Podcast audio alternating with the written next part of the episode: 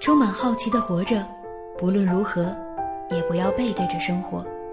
暖心作家丛萍萍携手七月蔚蓝全新力作，新书《好奇的活着》现已上市，登录淘宝雪漫书屋、当当、京东、亚马逊均可购买。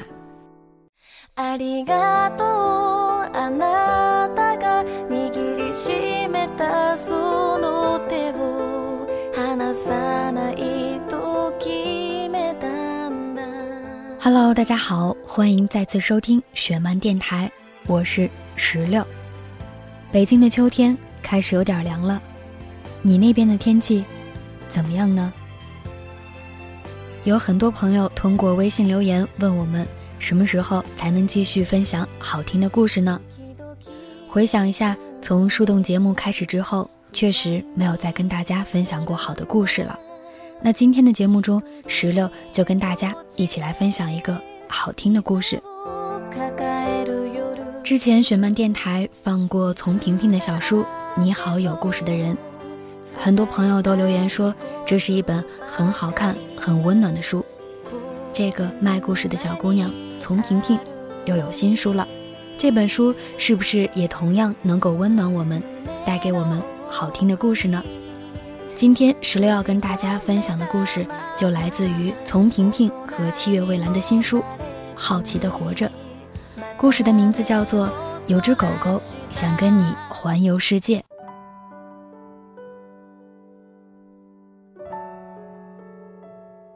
大学毕业以后，我成了一名海员。我所在的公司做的是国际航线，也就是说，我开始了带着工资环游世界的旅程。这大概是很多男孩子从小就有的梦想：环游世界，去不同的国度，听不同的语言，看着不同种族的人如何生活。带着这样的憧憬，我踏上了旅途，却不知从此打开了孤独的窗户。第一次航行是去印尼，从日本上船。我们的船离开日本码头的时候，看着前面一望无际的大海。海风吹在脸上，脚下的波浪翻滚，美得沁人心脾。这一刻是最接近梦想的。但一个完美的开始，往往只是一针麻醉剂。上船之后，困难一波又一波的来了。首先是语言关，上学的时候，英文学的本来就不太好，口语更是歇菜级别的，而船上的大部分人都是外国人，我一下子就傻了眼。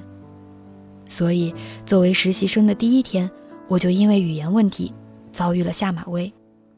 因为我没有听懂印度大副的指令，他的原意是让我在船上熟悉熟悉环境，结果我以为他让我下船去放松放松，就跟着别的同事玩了半天才回来，当然被大副一顿臭骂。悲催的是，我连他骂我的内容都没有听懂。只是看他暴跳如雷的样子，绝对不是在表扬我就对了。为了能够尽快的适应船上的生活，可以顺利的跟其他人交流，最起码在被骂的时候要知道别人骂的是什么。我开始苦学英语，我买了一个电子词典，从增加自己的词汇量做起。但最重要的一点，还是说，要敢说，不要怕说错。以前不好意思说，张不开口，觉得说错了别人会笑话自己。但后来发现不说不行，背再多的单词，如果不说还是没有办法跟人交流。于是，我逼着自己说，不管对错，不怕被嘲笑。听不懂的词我就查词典，多听，多说，多练。就这样坚持了一年之后。我终于可以用英文跟其他人无障碍的交流。克服了这个最大的困难，其他的事情也就随之迎刃而解。我们的船主要负责把矿产、粮食、糖、水泥等等运到各个国家，每次货物不一样，船的大小也不同，载重量从两万吨到十八万吨都有。习惯了之后，你会忘记自己在船上。它就像海中的一座小岛，保护着你，让你在它的怀抱里生活，而忍受旅途的孤独，是你要付出的代价。我在海上漂泊了八年，从实习生到实习大副，这是一部成长史，也是一段孤独的旅程。大海上，一艘船就是我们海员的整个世界，每个人都是我们的家人，都肩负着自己的责任。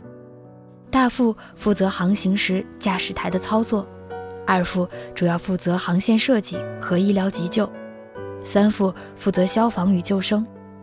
如果船上有人生病，二副负责安排医治。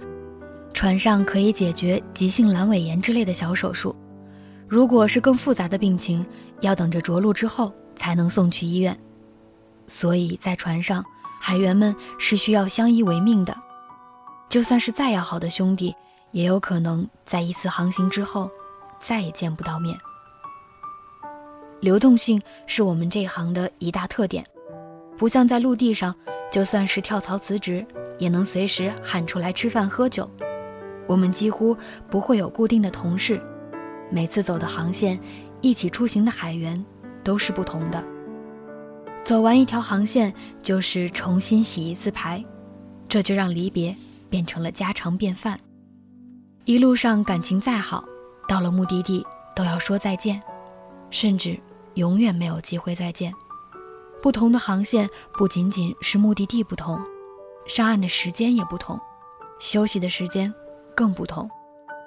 所以，生命里相遇过的每一个人，都要格外珍惜。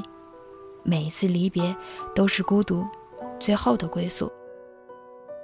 而我听说过同行中最让人唏嘘的离别故事，竟不是发生在船上的同事之间，而是两条跟着大船一起环游世界的狗。这是一个学弟刚上船时遇到的故事。当时他们的船走的是国内航线，有一次他们的船在码头维修，这种情况经常有，一停就是好多天。每逢这种时候，海员们就可以上岸走动，找地方吃喝玩乐，恨不得把海上的孤独时光都弥补回来。有一天，他们的大副从码头上捡回两条流浪狗，据观察，一公一母，应该是对小夫妻。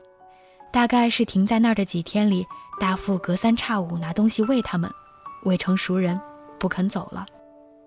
反正船上也不缺吃的。养两条狗没问题，大家都很喜欢狗，所以欣然接受了这两位新伙伴，还给他们取了名字，公的叫大熊，母的叫小熊。船离开码头的那天，大熊和小熊开始了他们的航海之旅。大船渐驶离岸，一大一小两条狗昂首骄傲地站在船头，那特写，绝对叫一个潇洒。在海上的日子，大熊、小熊非常恩爱，跟大家相处的也很好。不管是谁，有好吃的都会先想到他们。他们俩也给船员们的枯燥生活带来了很多的乐趣。前面也说了，在海上最难熬的就是孤独。看过《少年派的奇幻漂流》的，还可以脑补一下，在一望无际的海上，有个老虎陪着，都觉得有了个伴儿，更何况。是两条可爱的狗呢。但好景不长，大熊有个坏毛病，随地大小便，而且他的随地已经到了令人发指的地步。大家常常在各个角落发现他留下的踪迹：被子上的狗尿，床上的狗屎，甚至在厨房种地，也一样会很容易发现大熊的罪行。海员们用各种方法教育他，但全都失败了。大熊依然我行我素。不定期的制造点惊喜出来，你想想，船上的工作是很累的，从夜里十二点开始值班到第二天中午，想回去睡个觉，一掀被子发现一坨狗屎，即刻想把那个闯祸的家伙揪出来扔下海的心情都有。公狗大熊随地大小便的日子真是格外刺激，把大伙儿搞得要精神崩溃了，连吃饭都小心翼翼。生怕夹到一筷子狗屎，大家对这个家伙怨声连连，大副的面子上也有点挂不住，毕竟狗是他抱回来的。现在影响大家的生活，又调教无方，他得负责任。可茫茫的大海该怎么办呢？总不能真的把它扔到海里。一船人就这么默默地忍受着大熊的坏习惯，直到有一天船靠了岸，大家忙着卸货休息，谁也没在意大熊和小熊。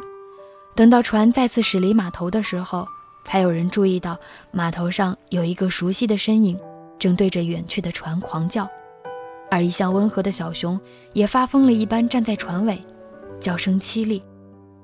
人们这才发现船上少了大熊。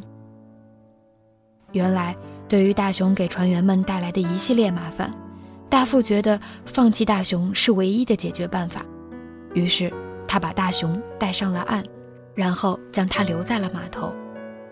大船卯足马力迅速离开了，谁也不会为了一条狗再重新靠岸。然而，失去爱人的小熊见自己焦灼的喊叫并没有得到大伙的回应，整整一个星期都没有精神，不吃不喝，连叫。都懒得叫一声。为了哄他开心，大家每天都拿着他最爱吃的肉罐头去喂他，他也只是毫无兴趣地舔两口。失去爱情的小熊在海上孤单的身影，让人好心疼。但船上的海员们都相信，时间是最好的良药，对人和动物都一样。果然，将近一个月过去了，小熊渐渐恢复精神，开始照常吃喝。只是再也不像从前那样欢腾，常常有气无力地趴在甲板上，叫他时，他也不过是幽怨地回一下头，不似从前对每个人都很热情地扒拉着裤腿儿舔着脚。反正形单影只的他，似要表达的是老娘很寂寞，老娘不高兴。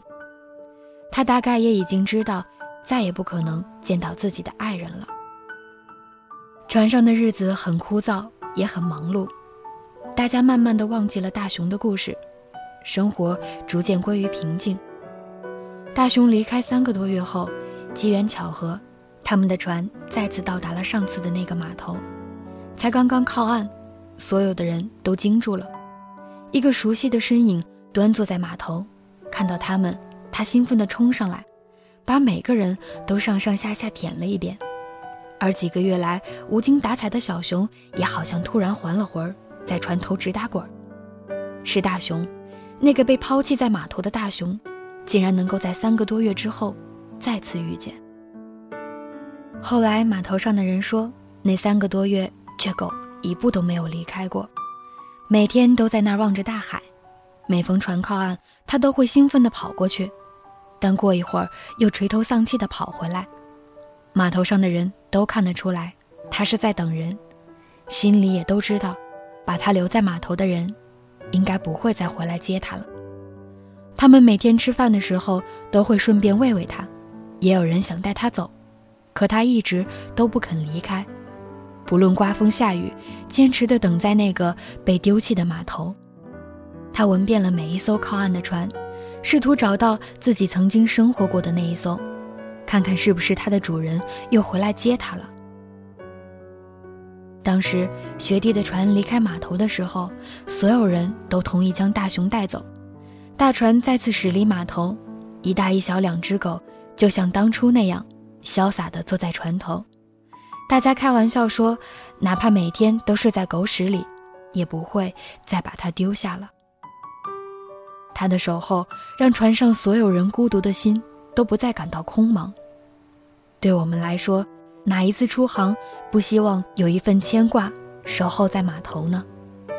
就算是条狗，在苍茫的大海上，它们也是能让我们内心感到温暖的一份陪伴。他们是朋友，是家人。不是每一艘船都像学弟的那艘一样，能够遇见大熊和小熊。更多的时候，我们仍在大海里寂寞的航行，驶向一个个海岸。到达一个又一个国家，然后离开。也许正是因为这样，对于这个等候的故事，我才会记忆这么深刻吧。这八年里，我几乎去过所有有海的国家。每次船到码头，我都会跟同事们欢呼雀跃地奔向陆地，吃饭、购物、观光，跟当地人聊天，做几天游客，然后离开那里，驶向下一个彼岸。但我们终究只是过客，码头无人等候。相对于船上的孤独，上岸的时间更显得弥足珍贵。海上的大部分时间，海员们都像一只兀自前行的沙漏，生活的枯燥无味，每天都是孤独的单曲循环，偶尔的快乐消遣，也只是跟同事们在甲板上烧烤，像古龙笔下的楚留香一样，吹着海风，躺在甲板上看天，食物的香味飘荡在海上，时间一秒一秒地流逝在海浪里，这就是寂寞航行中。最大的快乐了，尽管并无美人相伴。现在的我不知道还会在海上漂泊多久。如果有一天真的厌倦了海浪声，那就回到陆地，做一个脚踏实地的人。心里无边的孤独，是环游世界付出的代价，因为耐得住寂寞，才能到达远方。然而又终究会有人守候在家里，等我回航。风轻轻，我听见你声音，你对着我叮咛，要注意自己的心情。雨轻轻，我听见你声音，你拿着伞靠近，为我遮着风，挡着雨。一点点想哭泣，一点点想着你，你的爱很珍惜，我总依赖着你的记忆。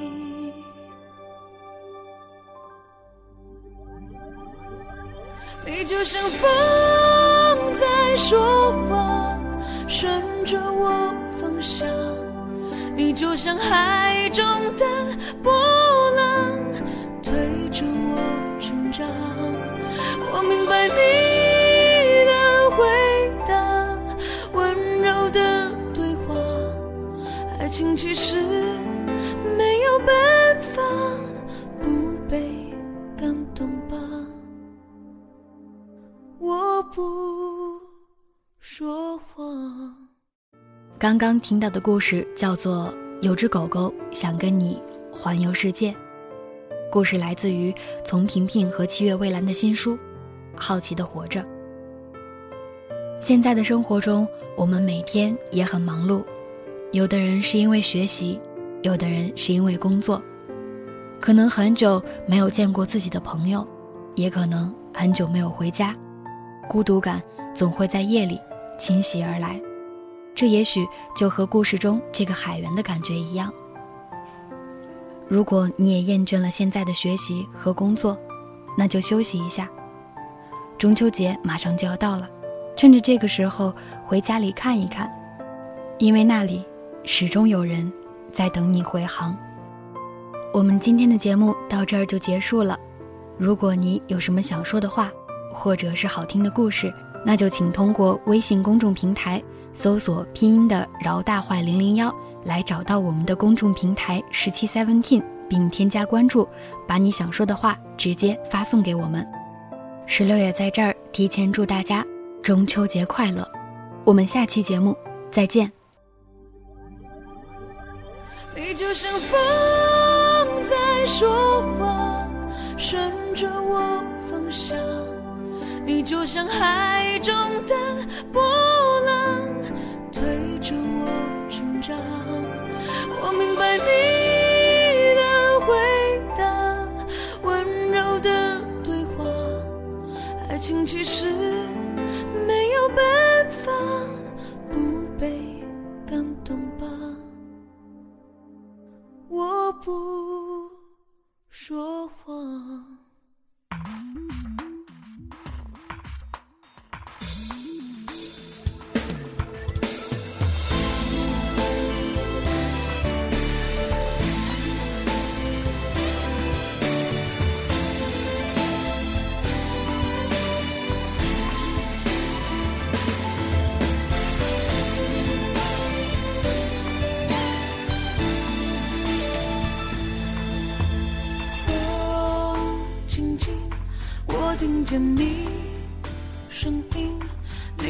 着我叮咛，要注意自己的心情。